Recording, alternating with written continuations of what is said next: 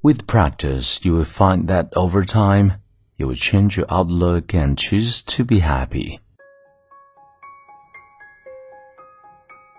嗨，亲爱的朋友，你好，欢迎收听英语美文朗读，我是你的朋友孟非 Phoenix。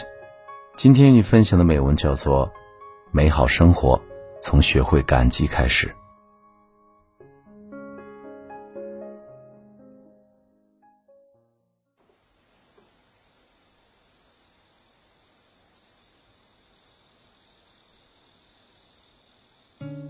If you're feeling that life just cannot be any worse for you, it can be challenging to think positive thoughts.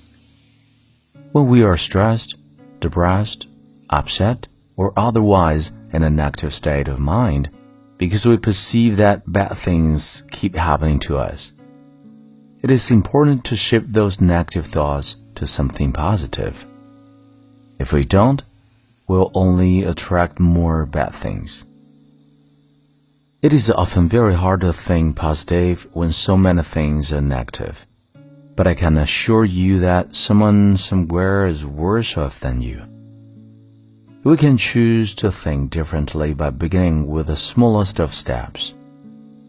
If you start with one small positive thing and repeat it during the course of your day, you'll begin to move into a more positive situation.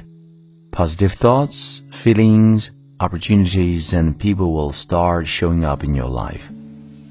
With practice, you'll find that over time, you will change your outlook and choose to be happy, regardless of the events around you. Here are a few examples for you to practice. Say them out loud and with feelings. Number one, begin and end each day with a thank you for this wonderful, glorious day.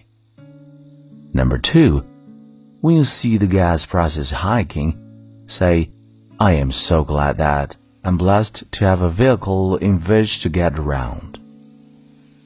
Number three, when you're late for work, say, I am so happy and grateful for my job, as I know that many don't have one. Number four, if you're having health problems, be grateful for what does work. I really do appreciate my eyes that see, my ears that hear, my mouth that tastes, my legs that walk, my arms that lift, my hands that write, my mind that thinks, my knees that bend, and my tongue that talks. The possibilities here are endless. Insert what does work for you and feel good about it. Number five. Write down what you are grateful for each day.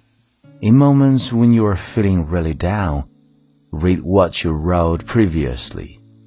This will help uplift your spirits.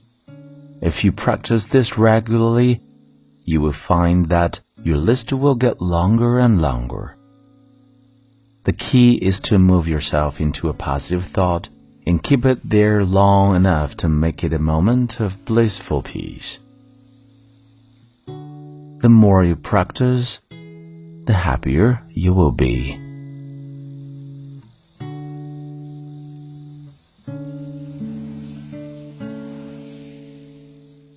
你现在收听到的是英语美文朗读。如果节目带给了你片刻宁静与温暖，欢迎你分享给更多的朋友，让我们一起发现英语的别样魅力。同时，也欢迎你在微信公众号搜索“英语美文朗读”。来收听更多暖声英语节目。我是你的朋友孟非 Phoenix，and see you next time。